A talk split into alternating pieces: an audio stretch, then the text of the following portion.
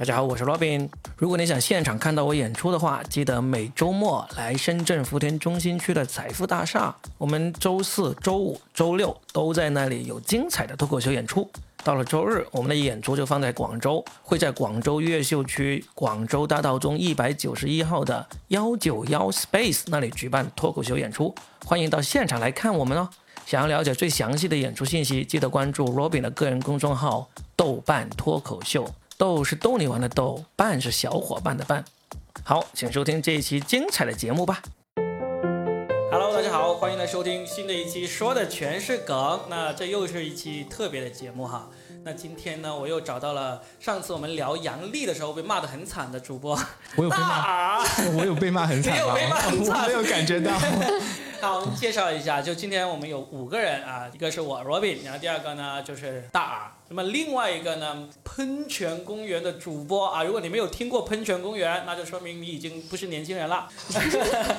猪猪啊，来到这里跟大家录播客，另外还有我们的脱线员李斯，还有黑化肥，我们总共五个人啊。那我们今天为什么把这么不一样的人都聚集在一起呢？是因为有一个我们想要聊一个年轻人的共同爱好，就是。剧本杀，那我首先声明一下，我是没有玩过剧本杀的，猪猪也没有玩过，我也没有玩过。就现场是有两个小白，那同时也有两个骨灰级的人物啊。我们看一下，首先第一个骨灰级的人物就是我了，哎，对，大耳，对，大耳是我，我算是那个从一六年左右开始就玩。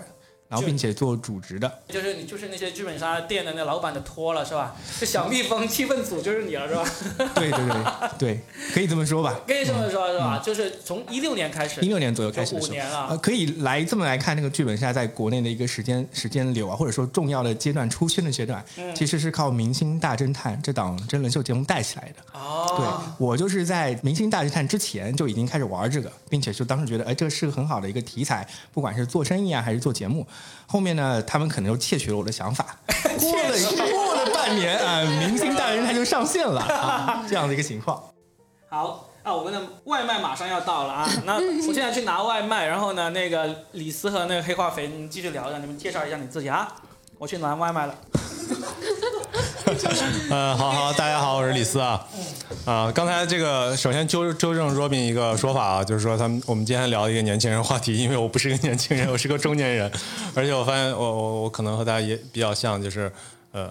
其实也有很多这个我们这个年纪人在在玩剧本杀啊，我我我差不多玩了有有两年两年多。刚才说到这个《明星大侦探》，其实其实我自己没有看这个电视，但是我女儿现在在看这个，我女儿非常喜欢看这个。我我今天中午还跟我女朋友在看这个节目啊，她是《明星大侦探》的忠实粉丝，从第一季看到最近一季。这个这个《明星大侦探》这个真人秀啊，在国内的综艺里面，它的评分特别高。并且可以说是直接靠这档节目带火了撒贝宁和王鸥，哎，对，王鸥也是，王鸥也是基本上靠这个节目出圈的。对对对，我觉得我很惭愧，因为我本身是学那个编导出身的，我竟然不知道这档节目，我真的不太清楚。它是比最近还比较好的，它算是芒果 TV 的主打的一个网综，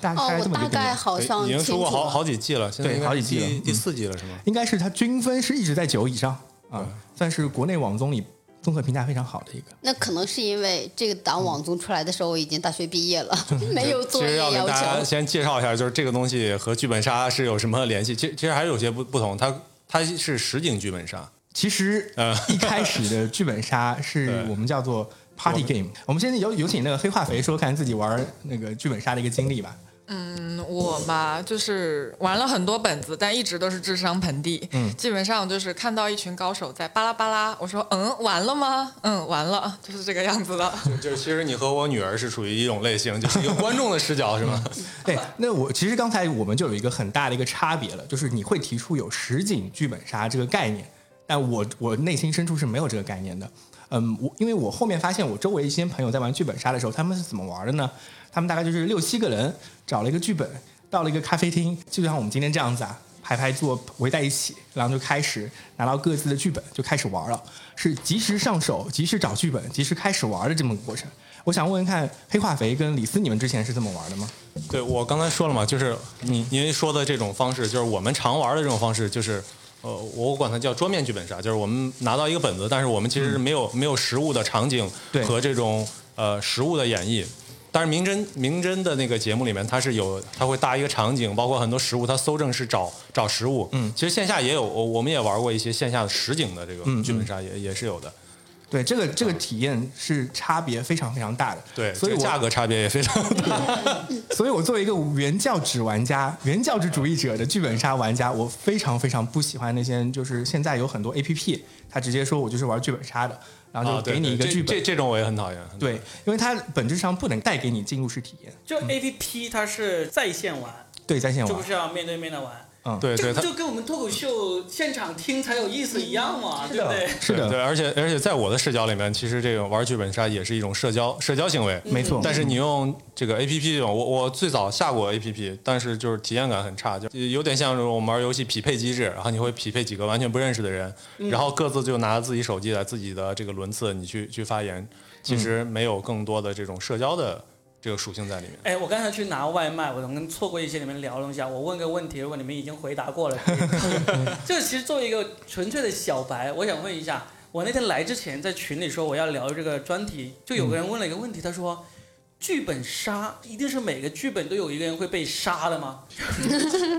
这个问题我可以来回答回答，啊就是剧本杀到底是怎么来的呢？嗯它的本质最早最早的起源其实是桌面游戏，我们叫呃就是桌面 RPG 游戏或者是。龙与地下城这一类的，嗯从美国那边就开始玩。其实它最早的时候就是西方过来的。然后桌面游戏你们也知道，有非常非常多的，像现在过去还火过一阵子的桌桌游吧，它有非常多的游戏类型，比如说益智类的、解谜类的各种类型的。然后有些人我觉得，哎，我玩桌面这种不够不够给力，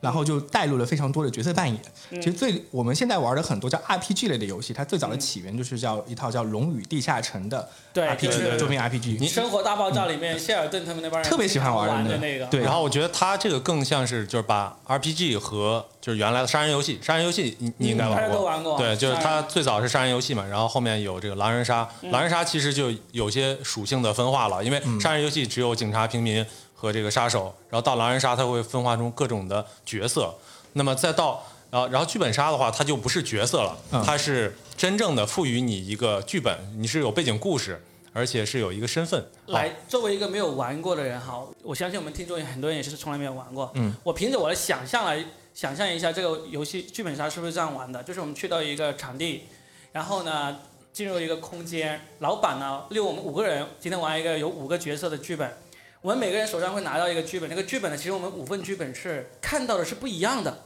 对不对？对，每个人手上都是按照你这个角色的那个那个剧本，所以呢，你其实我们会总体知道这五个人分别是什么角色，但是呢，你的角色会说什么话，会做什么行动，在我的剧本上我是看不到的，是的，是吧？每个人都互相看不到，然后有可能会有交集，有交集对，我们的故事里面，我俩是认识，比如我俩是情侣对啊，，但是呢但是会有一些哎，你俩是情侣啊？对，不要有这个 比如你能不能举一个我俩是情敌这样的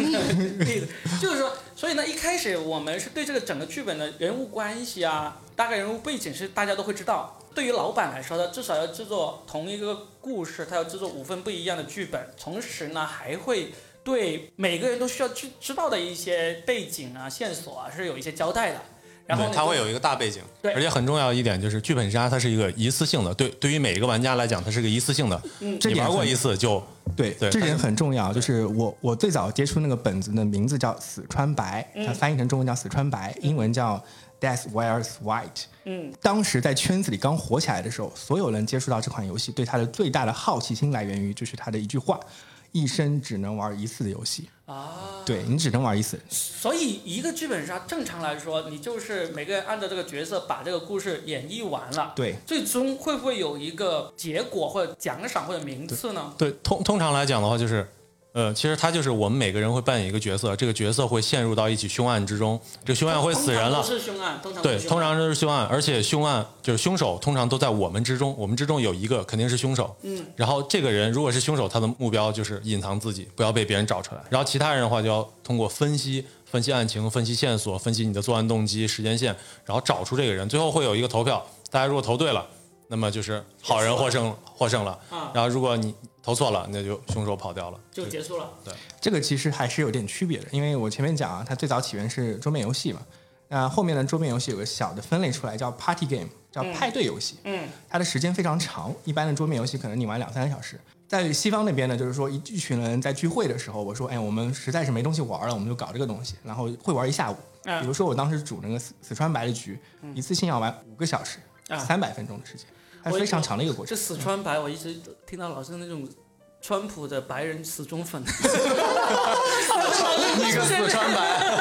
四川白。所以我我我提一个小白的问题，就比如说像你们这种资深玩家，嗯，你们要去玩剧本杀的话，他会有很多很多的剧本选择吗？对对对，会有很多的。你们会玩重复的吗？不会，不会。不会不会，重复的肯定不会玩吧，就是因为你已经知道结局了，你再玩的话你怎么玩呢？就是已经剧透了。但有时候你可能你玩过，但是你会带一帮新的朋友去，有可能你会选择重复的来玩，因为你觉得那个故事可能特别有趣，会吗？会吗？但是你自己的体验很难很其实难做到对对，你很难做到常难做到平衡，因为你已经知道结局的情况下，不管你扮演哪个角色，你其实都很难平衡的。是的哦，因为它其实有个核心的麦高芬，或者说那那个重点的悬案悬疑在那儿，就是说一定要找到凶手。所有的玩家是带着这个目的去玩的。那你玩玩了，你一定知道是凶手是谁对。不会出现我们是带着未知去寻求已知的。如果你已经知道东西的话，其实会不会出现一个爱情的那种剧本杀，一直没有死人，也没有那个哇什么狗血剧情？你知道你说这个话，你就是商业天才，你知道吗？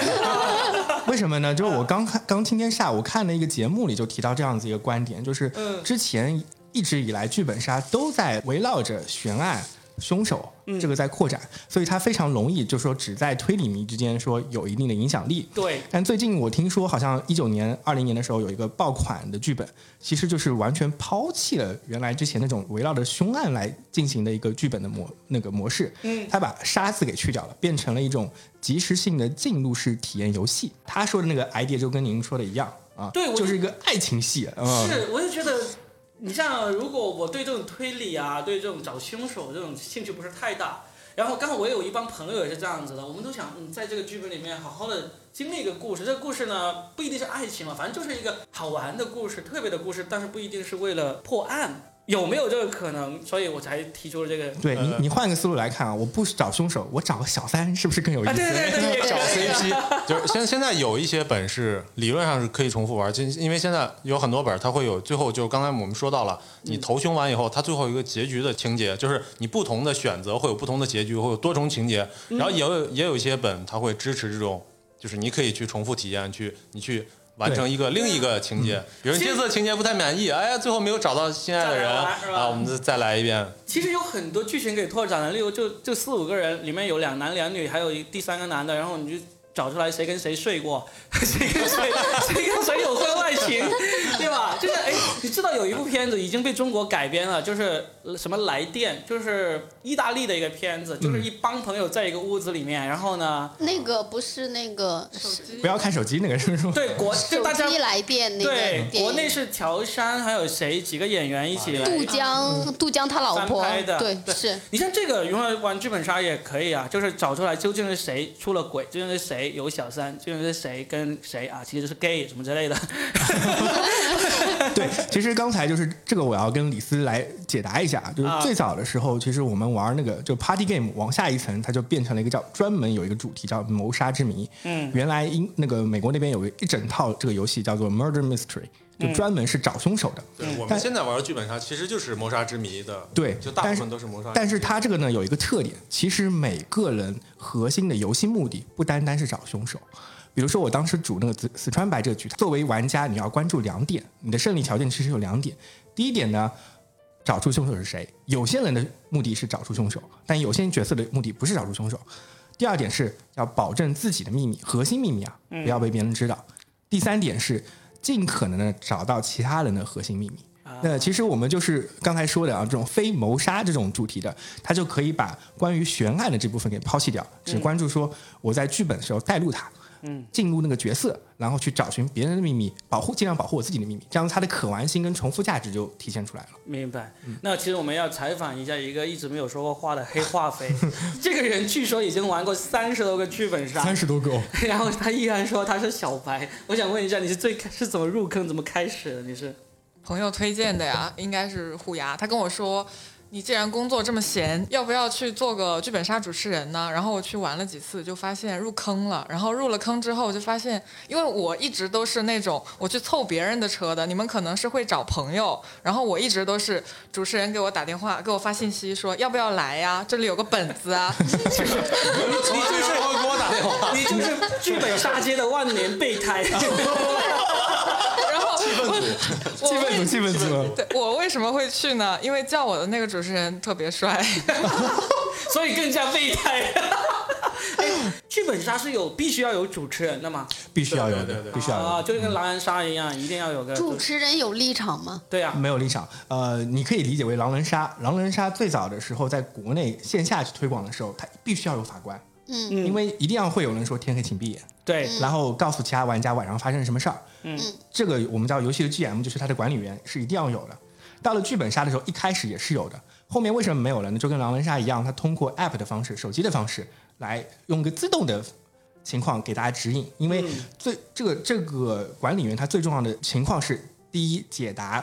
玩家的一些问题，嗯可能有些 bug 大家大家被卡着了。嗯第二个问题呢是发放线索，嗯，你很多时候你的去寻找线索是通过跟 GM 的交流来获取的。是通过这种方式，所以一般来说都是一定会也有主持管理员的，对啊主持人，对。对哎，我们可以其实可以吃东西，我们这个节目没有那么严格要求了，就听到吃吧唧吧唧嘴的声音都不用担心啊。啊，我们会靠近一点，还有那种 AMS 对 感觉。对对，ASM 嘛，因为我看到有一些主播他们录很严格要求，因为他们桌上放的那个啤酒瓶，他们为了不让听众听到他们喝啤酒的声音呢，还往啤酒瓶里面插那个吸管，用吸管来喝啤酒。那我就说，对呀，都录到吸的。哎，我们把那个盘子拿过来一吃点，不要弄凉。主要是罗宾离那个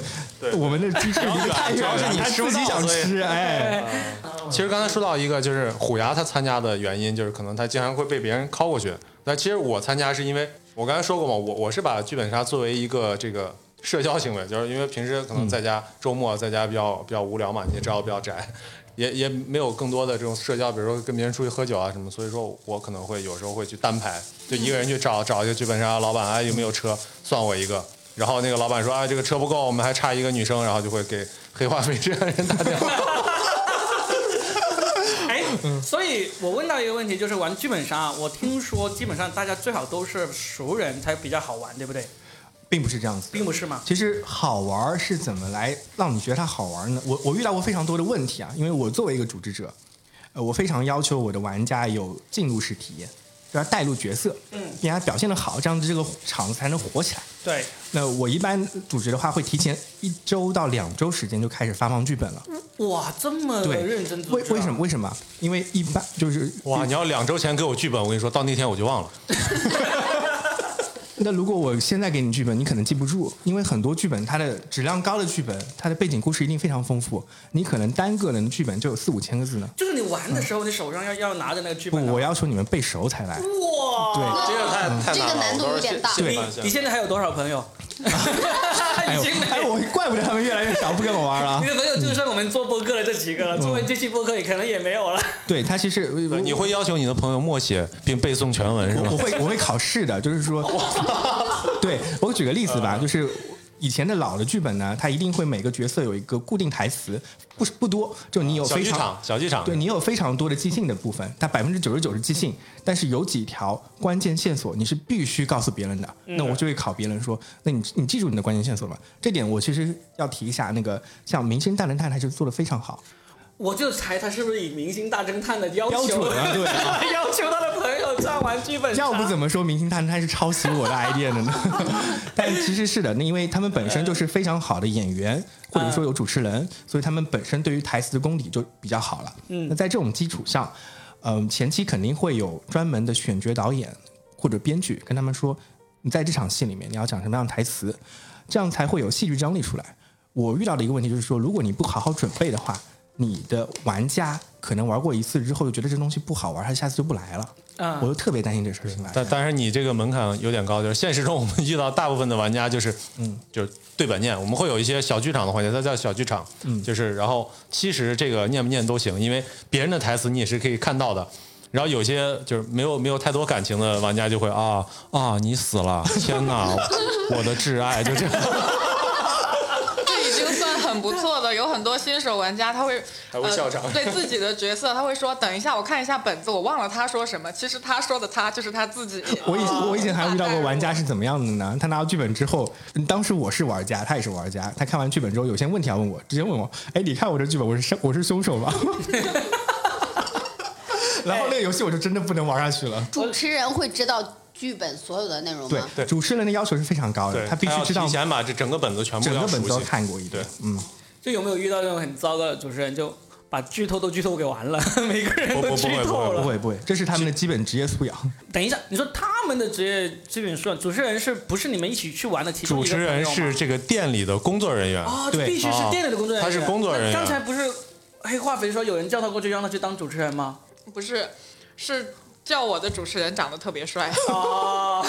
所以你过去也是当其中一个呃，。但但是但是就是他有可能会找一些兼职，他应该也也找过，你像像叶儿他们也也说有有这种肯定就适合对对对去当兼职。对，如果你玩的比较好，然后时间也比较充裕，因为这些剧本杀俱乐部他们到周末的时候就会很忙，他自己、老板自己忙不过来，他会找一些啊人过来帮他忙。怪不得，所以对。所以，但是我觉得大耳这种呢，应该就没有多少店愿意去找他当主持人，太严格了，顾客都给吓跑了我我们约场一般都是提前一两天约，说不行，我的场要提前两周约，然后你要备好啊，来了我们要先考试，考不过你就先回去。这个我得解释一下，因为嗯，最早我去玩那个游戏的时候，我的主持人就是这么要求我们的。嗯然后我在这个游戏里面得到的体验反馈特别特别好。嗯，所以我觉得我必须认真对待这件事儿。参与我游戏的玩家，他们才觉得这个游戏好玩，他们才会推荐给别人。嗯，对。然后早期在上海刚开始就是明星大探火起来那段时间，确实出现了非常多的这种剧本杀的店。他们也以这种非常高要求来严格自己，还有很多服化道。呃，上海我当时玩过一叫监离剧的，我就特别喜欢他们的服化道，就是整个场景的布置，就是就是刚才前面李四说到的实景实景谋杀，呃，实景那个剧本杀，那个感带给人的感觉是非常好的。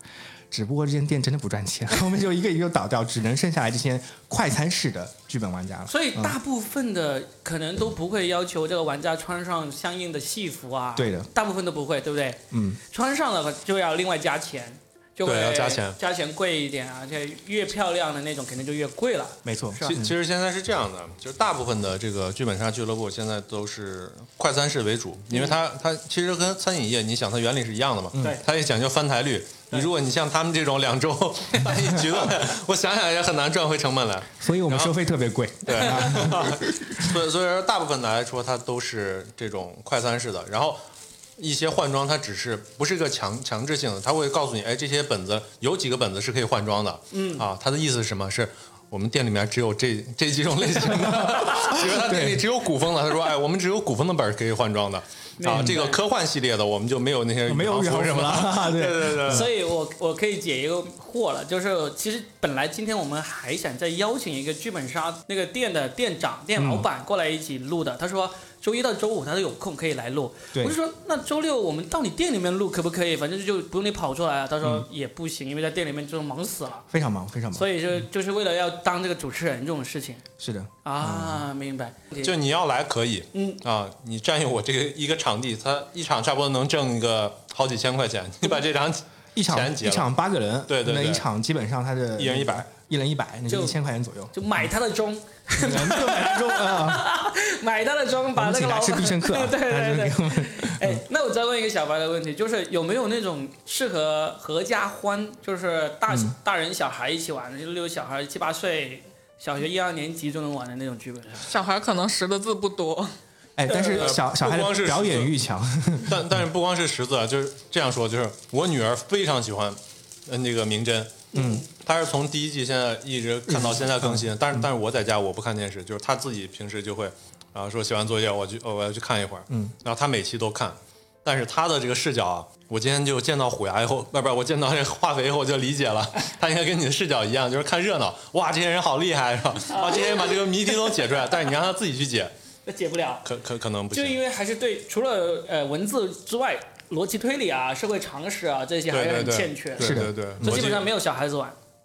玩不懂应该。要看什么小孩子，我觉得十二三岁就基本，上可以玩商业奇才又来了，我觉得可以开发这种。哎，对对对我觉得这个这个是有门槛的。你比如说，针对我这种人，我其实很难去玩，嗯，就因为工作又很忙，然后你让我一一两天去准备一个游戏，我会内心很愧疚，不断的那倒没有，只有他的本子是需要准备，只有我的本子就需要大部分你只要去它现场去就不断可以了。的剧本，不同的剧本。然后，如果我要沉浸这个游戏的话，它其实我觉得它的时间成本是很高的。是的，嗯，呃也也也没有，现在就是你可以当场去就可以玩，然后排到了可以玩，然后一但是一场的话时间会比较长，差不多现在四五个小时吧，三个小时起步。哦，没有，我上次刚玩了一个，应该只有两个小时。我觉得嗯我我说通通常的嘛，就三个小时起步是比较正常的三的。个小时啊，对对对，因为你的流中间如果想上厕所是可以去。中中间可以随 可以时，可以中间是比较自由的，包括大家中间吃东西啊什么的，就是因为会有大家一些讨论的环节，包括每个人要分别去搜证啊，嗯，然后分享，对对。上个厕所回来发现自己已经被杀了，已经出局 有可能，有可能。说到这个，我我再探讨一下，因为其实我有看到我女儿在那个油管上看一些视频啊，嗯，她也是类似这样推理，但是她推理真的是小孩子推理，就是说。他拍一个动画或者一些简单的那个演绎，他说这个人进去，这个人被杀了，刚才有一个人从这里走出去，所以呢，这个人很有可能是怎么死的呢？然后呢，他就会停下来让小孩去选。那他说对于：“小孩子来难道是自杀？对，有几个选项，这个选项对于我们成年人来说，你就能够明显看到，他其实就是想要锻炼小孩子的那个逻辑思维。对，对，如果小孩子选，就是刚很有可能是刚才走出去那个人杀的，那么他就说啊，你答对了，他就是这个人杀了，然后他又进入下一轮。我就觉得剧本杀你也可以开发一种，就是相对于在我们成年人看来说，哎呀，好无聊啊，这么简单的推理谁要玩啊？但是小孩子就会玩的乐在其中，因为我看到我女儿在看这种视频，她可以看一两个小时，所以这是很好的一个 idea。比啊如我小时候的很多物理知识是通过看了那个柯南怎么杀人才知道的。就像那个小谢尔顿，小谢尔顿，呃，就是一个衍生剧嘛，《生活大爆炸》的衍生剧。他在小时候最喜欢看的一个那个科学实验，就是那个电视节目，那个科学博士在讲什么带故事性的一些科普知识。没错，嗯，所以作为小白来说，我虽然那些骨灰级的听众听到这里可能会对我的问题嗤之以鼻啊，但是我觉得跟我一样有小白想法的人呢，会特别是有孩子的人呢，可能会觉得挺有意思。对他其实通过这种方式，反而能够让这种形式的游戏被更多人接受。嗯我是乐意看到这种事情发生的，只不过它肯定最后会有一个层级，就是根据不同的你的投入跟它的客单价，把不同游戏给分层出来。嗯，其实我我我我经历过那么多这种进入式的游戏啊，或者说体验，我印象最好的，或者说我最喜欢的一个节目、一个演出啊，呃，我不知道罗宾玩过没有啊？是上海的麦金龙酒店做的《Sleep No More》不眠之夜对，这个是刚刚一八年、一九年才引进的。啊。嗯全世界只有纽约跟上海上海有对。但那个的进入式体验做的非常非常棒，我愿意为去 N 多次啊。那个投入太大了，那个投入对不对？他研对。就是为了卖票，而且很多人说至少要去去个十多次，还是还是得要几十次才能把这个所有的故事都玩一遍，而且它剧本还在更新，还在更新。对，最早的时候它只有麦克白原本的一个剧本，嗯。后面就新增出来非常多的剧本。所以这个又就应该是剧本杀里面的这个 NDA 啊，顶配玩家，对，剧本，杀里面的这超级玩，最最职业的顶配的人才玩的是吧？对对，其实我我想聊的是，就是我们其实剧本杀就是常规的，我们说这种，比如桌面桌面剧本杀，其实它也有很多分类的，嗯，比如说恐怖本，嗯，就有人专门玩恐怖本，这这个本儿其实的，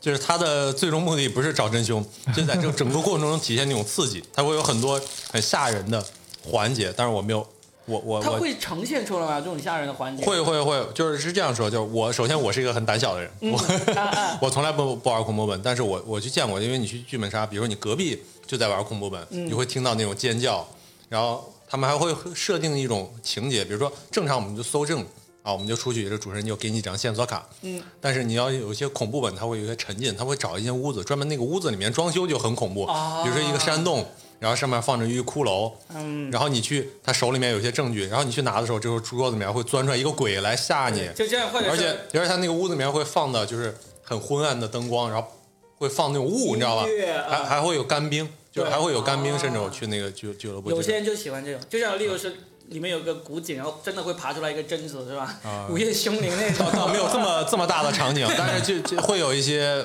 就是这个这个店里面的这个 DM 会扮演成鬼，啊或者你在你这正在某个环节的时候灯突然灭了，就嗯门口就冲进来一个鬼，类似于这样的。就有些人就是体现这种吓人的，嗯，对吧？还有还有情感本，所以主流的就是推理，呃，谋杀推理的这种，然后恐怖的。还有情感本，情感情感，本，，对我刚才说的情感，不就是说的意思？情，但是情感本也是要死人的。呃，不不死，有些可以不死人啊。就有有些情感本它有很多主题嘛，爱情可能是更呃最最最常见的，当然也有一些是后宫本哎为什么 我刚才说出来这种情感、爱情不杀人这种，你们好像那么那么惊奇的样子呢？是呃，这这两年才陆陆续续冒出来的，哦之前一直都没有。因为你说剧本杀，剧本杀，它那个集中在杀杀这个上面面对吧？所以情感本是这两年开始多出来了。对然后大概我猜你俩可能都没有玩过，对不对？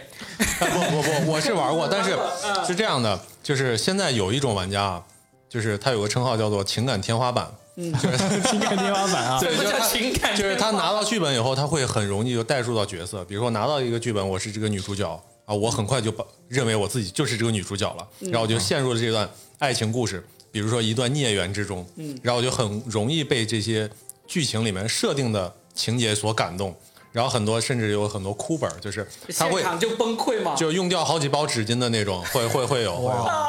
有。我觉得那个体验会非常棒。啊、但但是我就很明显不是，就是我们还有一种呃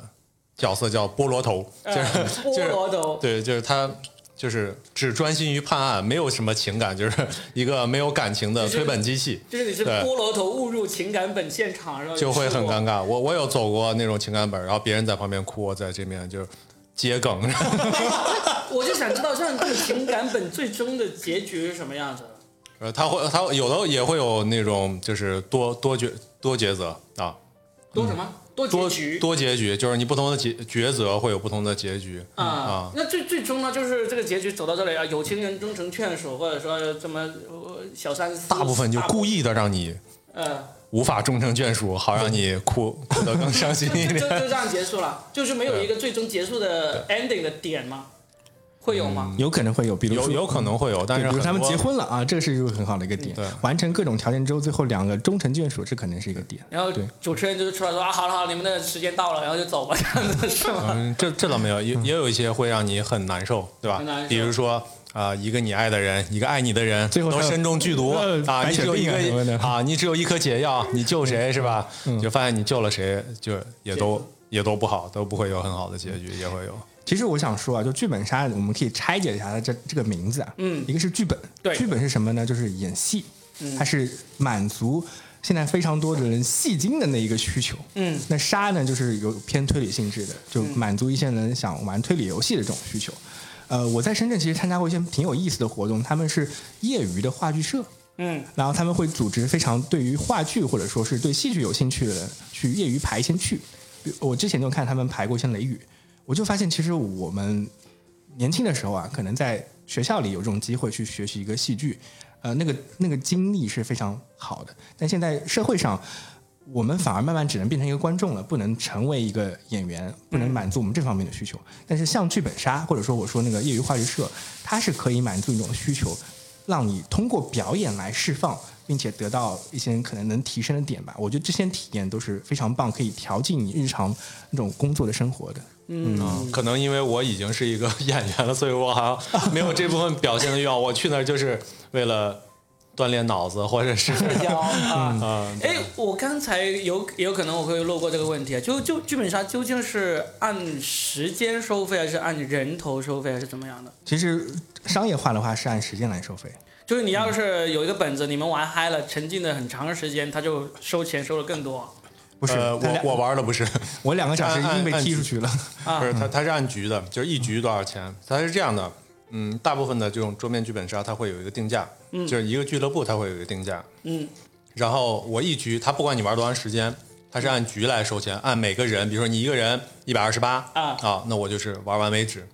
啊。然后，但是如果说你是夜场，比如你玩到十二点以后，它可能会收夜场的加时的、加时的费用。嗯，然后还有一些就是现在有很多是呈现本，嗯就是这个剧本是限定的，比如说我们在深圳，这个剧本就是现在有很多就专门创造创作剧本的这种编编辑的这种啊、这个创作社社团，他出的这个剧本的话，他会卖给你，然后有一些呈现，就是这个我只深圳只有这个剧本只有你有，嗯，那这种会会更贵一些，比如说一百六十八、一百五十八，是这样的。都是都是按人头收费，按人头收。然后呢，基本上你玩的时间也不会，他也会知道大概就是在例如两个小时就两个小时，很少有会拖得很长的那种。对我我一般的本儿他们会测试，他们自己会内部测试，然后他会标上这个本，比如它难度啊，三星级、四星、五星，然后它是基本上时长，比如说有二到三个小时、三到四个小时、四到五个小时，甚至比较夸张的有那种七到八小时的也有。其实这里有个方法，就是我以前玩的时候，我有一次体验特别不好，就是他只给我两个小时，然后告诉我两个小时你必须解解谜，你必须给答案，给不出来你就不能玩了，你就出去了。那个体验是非常差的。嗯，但现在有一种另用通过其他方式来控制时间，因为呃你你们也知道，就是时间翻台率是它最重要的，能够持续性滚并且做测算的一个方式。嗯，所以呢，他们就有一个办法，就是说我确定我在过了两个小时之后或者一个小时时间里，一定有一个非常重要的情节触发。一个小时的时候，哎，这个情节一定会发生，啊，那我就可以推动剧情往前走了。就是他的剧本里面有这个点，是到了这个点就你一定会往前推进的。最简单就是主主持人过来给你暗示一下，剧透一下，对，实在太太蠢了，要受不了了，来，我来主持人，提示你一主持人手下。上手上戴着一个臂臂中那么大的手表，给你暗示一下。哎，你看我手上这块表和死者身上那个表是不是有点像啊？他们可能以这种情节式的方式来推动的，比如说啊，那个锦衣卫要来抓人，那就是这个点啊，零那个什么五十，锦衣卫就要来了，那就隔了两个小时，五十的时候锦衣卫确实来了，然后给你们一个最终抉择，这样他就可以控制时间。啊，对，哎，那刚才呃，你们有提到一个，就是有人说他在说那个台词的时候很没有感情啊。嗯那其实台这个剧本杀玩的过程中，对于这个演技啊，还有那个感情投入的要求是有没有要求的？呃，没有固定主动的要求，我是觉对，当然你你越有，其实你越有演的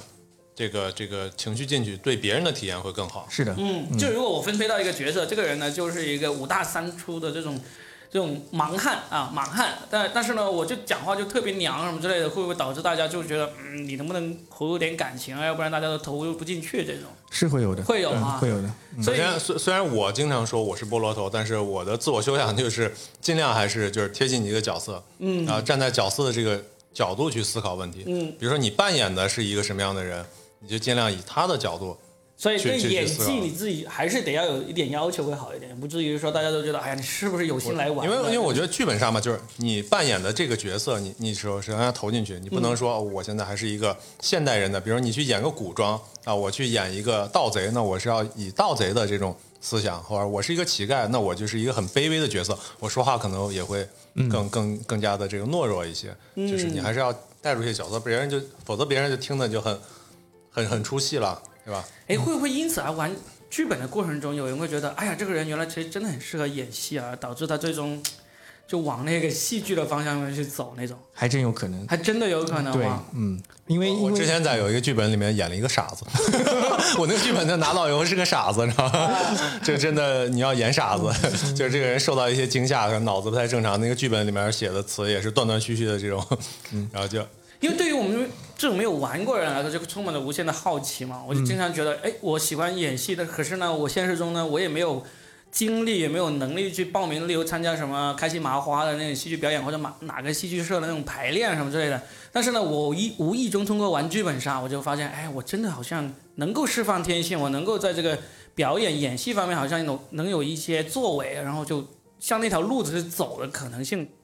是他他可能会经历跟我一样的一个阶段啊就一开始啊玩剧本杀，哎，觉得我好像可能还演点什么东西吧，嗯、然后后来就去参加业余话剧社的一些活动了。真的会因此后后来参加过话才认清了自己，其实 哎，其实没有这个天赋。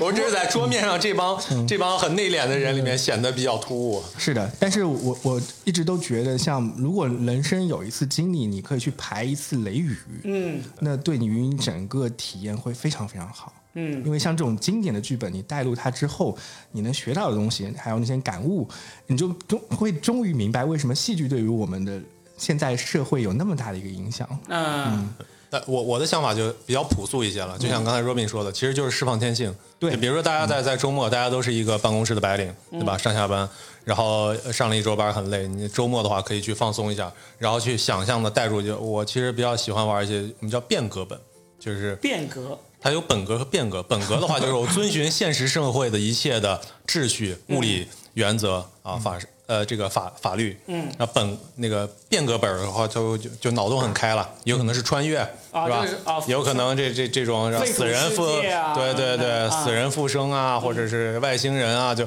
你可以你可能会扮演一个不同的角色。嗯。然后呢，就是释放天性嘛，就可能比较解压的一种方式。你比如说，我有一个问题哈，一个本子里边可能有好几个角色，你这个角色分配是怎么来的呢？嗯，谁来分配？对呀、他看说他刚刚是个傻子，那呃，首首先，大部分来来讲的话，就是大家先，就主持人会念一下啊，我们这场有这些角色，大家有没有想要的？想要可以挑一下啊哦，，你有心仪的你可以挑，然后大部分也会让，因为挑之前你也不知道这个角色是怎么样子的，对不对？啊封面上一般每个角色的封面上会有一个大概的，会有一个大概的介绍，嗯然后主持人会读一下，然后你觉得这个角色你比较喜欢就可以选。会有人抢吗？那长得帅的、有钱的，一般都会选那个。对，但但是我我基本上不太会挑，而且因为玩多了你会知道，有的人表面上看起来光鲜，其实 其实那个会有一本子很无聊是吧？呃对，有一些人看似平淡无奇，其实啊是一个大 boss 之类的。所以这个也是取决于随机吧有很多你对随机，或者说你自己觉得哎这个有点意思，我就因为应该来说每个角色分配的那个戏份都差的不是太远，是不是？对的，一般是这样。好好的本子它会比较平衡，嗯对嗯，也不一定，有一些时候，像比如说主持人要求你要对这个场上是新手还是老手要有一个基本的了解，有一些哦比如说凶手的角色或者有一些比较难的角色就不会让新手去做。对，这这就属于潜规则。这就之前我在 我我之前在有一些俱乐部就是玩的比较好嘛，然后俱乐部老板认识，然后他有时候我会拼的话，他会说，哎，你有没有兴趣来带个新手场？就其实是。就这种的话，比如说一个八人场，我进去以后，另外七个人都是没有玩过的，嗯嗯，就很自然的话，他不会告诉那七个人我是我是老手老手，啊然后他会直接把凶手发给我，啊都不用想，因为做凶手还是比较难的，你要要隐藏。对对对，你新手来当一个凶手，很容易就这个游戏就我以前是会选角的，就是、哦对我以前组织游戏的时候要选角，就是我要给你来个面试啊，知道你大致上背景是什么样的 对，，他就然后特别龟毛，提前两周。然后了解一下你适合什么样的角色，然后我给你分配。对，然后还还有一些潜规则是这样的，就是在选角之前，那个主持人会做一个测试题，就每个人要答一圈测试题。哦这很快其实你的答案并不重要，因为主持人已经知道了每个角色的这个结局。嗯，然后他会借这个机会去。给你分发，比如说给哎看这个罗宾像个坏人啊，又比较狡猾，那我们把凶手分给他，是吧啊，就让你增强别人的体验。接受了也不也觉得哎合理的，他是这样分配给我是吧？对对对那会不会有时候有一些真的很奇葩的角色，分到给你一个演一个尸体？不不不会不会，还 没有遇到演尸体的，啊 除非这个尸体尸体能活过来，哎，我可以让你能演，能活过来。所以你们遇到过的有没有有时候呃这很奇葩的那个设置啊，或者怎么样，值得跟大家分享一下？你们玩的过程中，其实这样，剧本杀早几年的剧本杀，大部分套路都非常的相近。同，对对对，同质化，嗯都是啊意气凶案。我们每个人都有一些自己的阴暗面想隐藏的东西，然后我们甚至很多人有动机，甚至有些人都动了手。比如说，啊，这这有一具尸体，你想用刀杀他，我想用毒药，他想用绳子勒死，最后这个尸体上都有这些痕迹。其实最后谁？才是真正致死的那个原因，就很多原来是这种套路，但是现在这个其实就是从阿加莎的那个推理里面对推理拿出来的。但是这两年，因为能写的题材太多了，现在市面上的本子可能上上千个剧本都有了，就大家都都会就是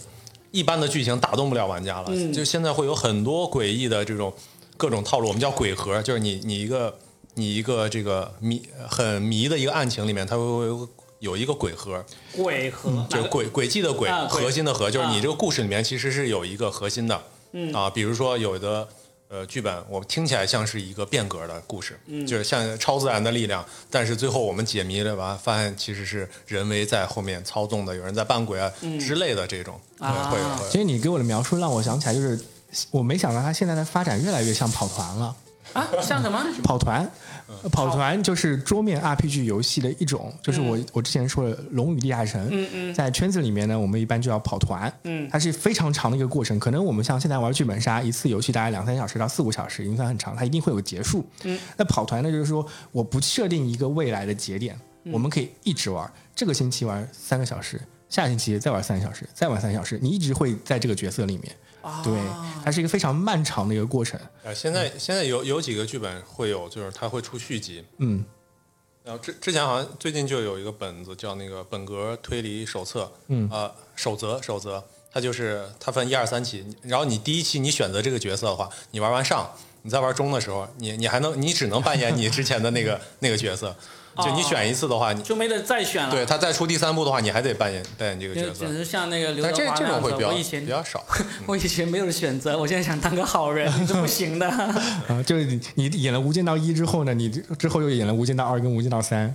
啊，哎，那我也有个问题，就是你像大啊，你就是特别硬核那种玩家了，就是要求也是很严了。还是高端玩家。那有没有想过，就或者是有没有人在玩着玩的过程中，就是往这个行业里面去做一些什么样的发展了？例如，你就，那你开个剧本杀店，那肯定就是最自然的一个选择了。如果有喜欢的话，还有写本，写写本本也是一个呃，一般的俱乐部它都会有粉丝群嘛，嗯，然后他也会在里面去招征集一些征集一些故事，啊，对你不一定会像他一样很呃很完整写出一个剧本，因为现在剧剧本都会有套路，比如说你怎么样去设计鬼盒，怎么样去设计中间的各个环节、各种线索。嗯，但是你其实不需要那么呃很细的分工。但是如果你有一个好的 idea，你也可以去投稿，哦，就是有地方会收这种剧本杀的剧本的，会有的，会有是的，会有。然后，然有后，有些剧本杀俱乐部，他也会自己出自己的故事、自己的本子。所以呢，就是假如你玩着玩着，你有兴趣，哦，不如我来写一个更好玩的，其实可以创作一个，然后卖给那些剧本杀的那个店。对我当时一六年玩完四川白之后，我就非常非常想写自己的一个剧本，甚至当时我的组织者也跟我说，他打算去出几个本子，然后我们只是小规模自己玩，就是这么来设计。但后面就没有没有成型这事儿，因为我们突然发现啊，嗯，这个行业里面是没有版权这件事儿的。对，我手头上大概有一千多个剧本吧，嗯是我之前在闲鱼上一起一套买下来的。嗯。就是你花两块钱，人家给你打个包，因为它所有东西都是文字信息嘛，你就可以立刻买到了。哎，但是我好像有看到现在剧本杀的那些说，现在现在其实是有对啊，就是有些作者他的剧本杀好像他按分成还是怎么样，他能够分到不少钱呢。如果有呃比较多的那个剧本杀的店去买他的那个剧本的话，呃，我觉得现在市场是有这种是有这种呃，就是怎么说呢？保保护版权的那种。对，有这种意识，就是好的玩家的话，他会去玩那些就是呃玩正版的店。嗯就原原来我我最早在西安玩嘛，也会有一些店，它很便宜，它三十块钱，嗯但是他会用，就像你说的，因为他这个剧本都是文字的，他我发一个我自己打印出来，嗯然后我也可以开，但是这种的话，他就是拿的是盗版的版。啊、但是也会有的俱乐部就是我俱乐部就是我坚持我只用正版，正版的你这你这个让我想起来一件事儿啊，就是嗯之前我一直在看，好像《明星大侦探》怎么去做它的一些周边。然后我看好像这一季的时候出了一个周边，就是说他打算在长沙设立一个线下店，然后这个线下店可能就是让玩家去体验类似于呃明侦那个级别的剧本杀这样子一个工作，这样子一个那个商业活动。其实我觉得那个是挺好的一个尝试吧。就我看了明侦的那些场景，其实我我还挺想就是有嗯真的真正那种规模的，但是但是我觉得那种只能在电视那个级别，因为它那个场景的投入太宏大了了，太太宏大。我也玩过一些线下的实景的剧本杀，就是它我们一般搜证给一个卡片。啊，卡片边上写手机上面什么，但实景的话，你是真的是会去找到一个手机。那你现在有以前有投资建立了那么多影视城啊，那影视城有没有可能拿来就变成这种也作为一个主题乐园，就剧本杀爱好者的主题乐园那样的方式来做，可能性大吗？你们觉得？现在主要的问题是它没有一个大的 IP，因为你主题乐园一定要有很多 IP 来做。不是啊，我进一嗯个影视城，然后呢，我里面就留这个区是什么抗日神剧的一个剧本杀，这个区是一个。呃，这个推理的、侦探的一个剧本杀的一个区，然后大家选有选择的来玩。嗯哇，这个哇，真的是这罗宾是 商业天才。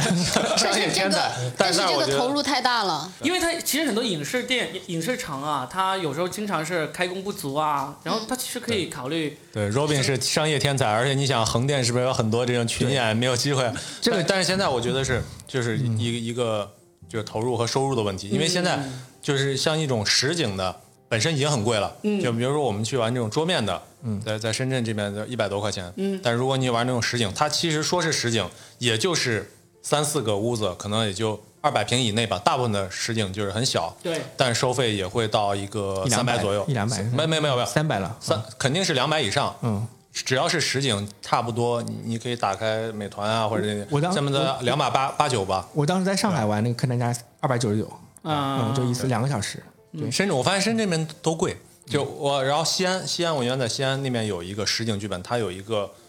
大概两千平的一个一个面积，它是一个国国国民民国的一个风格的，就是那个共产党国民党在里面，然后它会有就是整个装修成一个这个呃军事机构，就是它那个场景非常大的。哎，那我们节目也有差不多五十分钟了，我再问几个也是为这些初级玩家的一些问题。剧本杀里面有没有这些能够让就大家都公认啊很好玩，一定要玩，而且你们推荐给这些初呃就是刚刚开始玩的人，你要要玩过这个，你才能再往下玩的这样的剧本。我个人会非常非常推荐四川白，四川白，就啊这个还是在很多地方都有的嘛。不一定哦，不不一定他现在我我都是私下里组局，我大概五年下来组了有十场吧，就是我是通过他来结交朋友的。啊，就是没有那种说在各个剧本杀店里面都有的经典保留剧本，然后呢，很少你只要想玩都能玩到这种。现在剧本杀的更新是非常快的，因为你想，它对于每个人来讲都是一个一次性的，一次性哦的，所以说剧本杀的店，它就不停的进这个新款。你可能这这一段时间内，大家会比较推荐一个剧，但是过了一段时间，大家常玩的基本上都玩过了，你可能就会去推荐一些新的东西。就不会有那种经典的可以让让人让一个店作为镇宅之宝的反复推荐的那种剧本。那倒不至于，没有推荐新的会比较多。推荐新的。那有还有一个就是有没有可能有一些最后的那个，就是有一些本子特别好或者特别经典，最终被拿来翻拍成了那个影视作品的有没有？目前来说，目前来看太短了，因为它那个一般来说一个长度五分钟，其实那个文字量不大，所以我还遇没遇到过这种。不一定。你看，你看最近过年那个刺杀小说家，他那卓个斌是个商业天才，他 总是想改变这个商业模式，为这个行业带来更多的这种升没有，级啊。因为因为我我为为什么这一期呢？我特意找有两个小白啊、有有有两个比较资深的玩家来聊呢。我就怕如果我找来都是特别资深的玩家呢，你大家就会陷入一种大家自嗨的那个境界里面去。嗯那像我们这种小白呢，像我这种又喜欢开脑脑洞的，我就特别觉得，因为有时候你一个。我们都比较乐于见到一个故事，就是一个民间的这种草根级别的人，最终他变成了英雄人物，变成了主角这种。那一个剧本杀出来的剧本，可能大家都觉得你的命运就只能是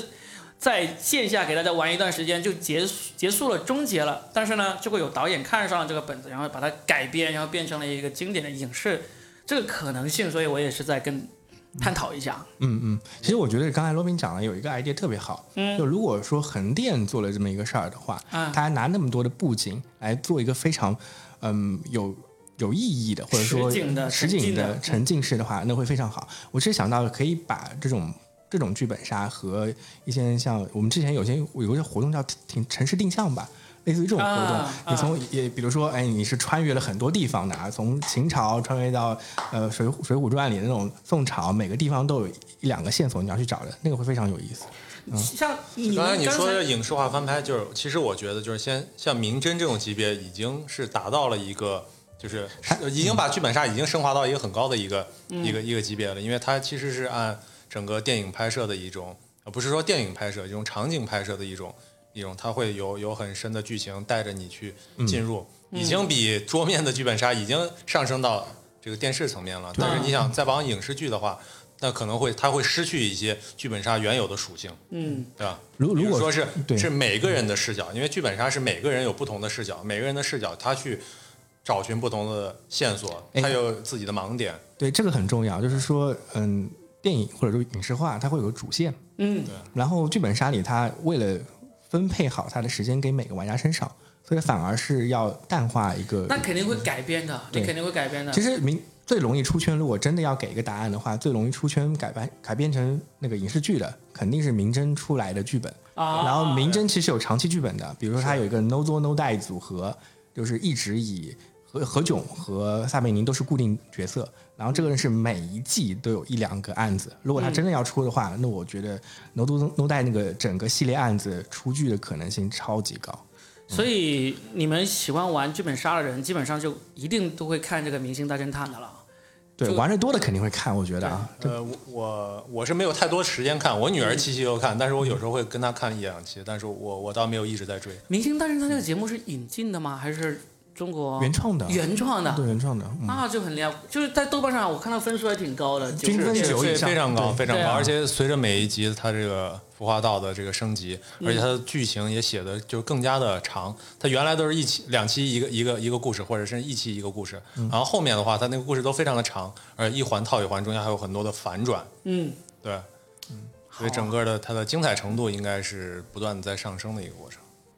挺好的。我这确实是给我们这些不玩剧本杀，但是又抱着一定的这个好奇心的人解了惑哈。哎，我我很好奇，想问猪猪一个，就是如果你想体验剧本杀的话，比如说给你三个主题，就一种就是硬核推理，我们叫硬核推理，就我就去当柯南去判案的，然后另外一种是这种情感体验的，我就是深度沉浸一个角色，我去体验他的情感，还有一种就是恐怖本儿，我就是想去寻求刺激，寻求这个惊吓的，其实你会选择哪一我种？我我我觉得可能还要偏向一点，我可能会选择那种人性比较复杂的那种。就是体验情感的是吧？对对，但是我也不仅仅限于情情感，就是可能会展示更多人性的那种。嗯，挺好。那黑化肥呢？以后还会继续做这种备胎吗？你你喜应该欢哪一种？还会吧？还会，就有人叫就去，没人叫就懒得去了。长得实在太帅了。想去看神仙打架，我我会比较喜欢那种推理本。哎，我想问一下，你们有没有遇到过那种特别坑的本子，或者特别坑的队友？呃，我我我我想说，其实我本来今天是想吐槽一下，就是刚才问这个 问题，说呃其实我我是比较吐槽这种情感本的，啊就，是呃，为什么？我我还专门写过一个段子，就是吐槽这种情感本，因为剧本杀嘛，你是个是我我认为就是杀杀的啊对对，嗯但是就是有些情感本，比如说会有一些恋爱的情节，就像我们看的一些武侠剧里面，他要一定要插单。爱情哎，拆单爱情，我就觉得你在一个凶案现场，是不是？你谈情说爱，就感觉就跟坟头蹦迪一样，所以你就觉得这种本子就其实是比较坑的，没意思的。呃，各种各种情况，有有的剧剧本我玩过比较坑的一个就是，就是有这种感情线路嘛。就是然后其他人要组 CP，你知道吗？然后我那次是它是个七人本儿，我是我一个人去的，然后我拼到的是三对儿情侣，然后这个本子里面就是大家要选角色，然后要要匹配匹配情侣，然后人家本来是情侣，人家肯定就相互匹配了嘛。嗯，我是一个人去的话，然后就很尴尬你。是被老板坑了吧？你是对，我是被老板坑。有没有遇到过这种情况？就是比如说有一个女孩子喜欢一个男孩子，或者是一个男孩子喜欢一个女孩子，然后借由一场剧本杀，然后分手了，有那种真的，我玩过那，种撕逼我觉得其实想过有没有成了，我觉得他是想。不是，其实是怎么着？就是我其实因为我本人做节目，啊会里边会扯到很多人性的东西。然后我前几天看微博，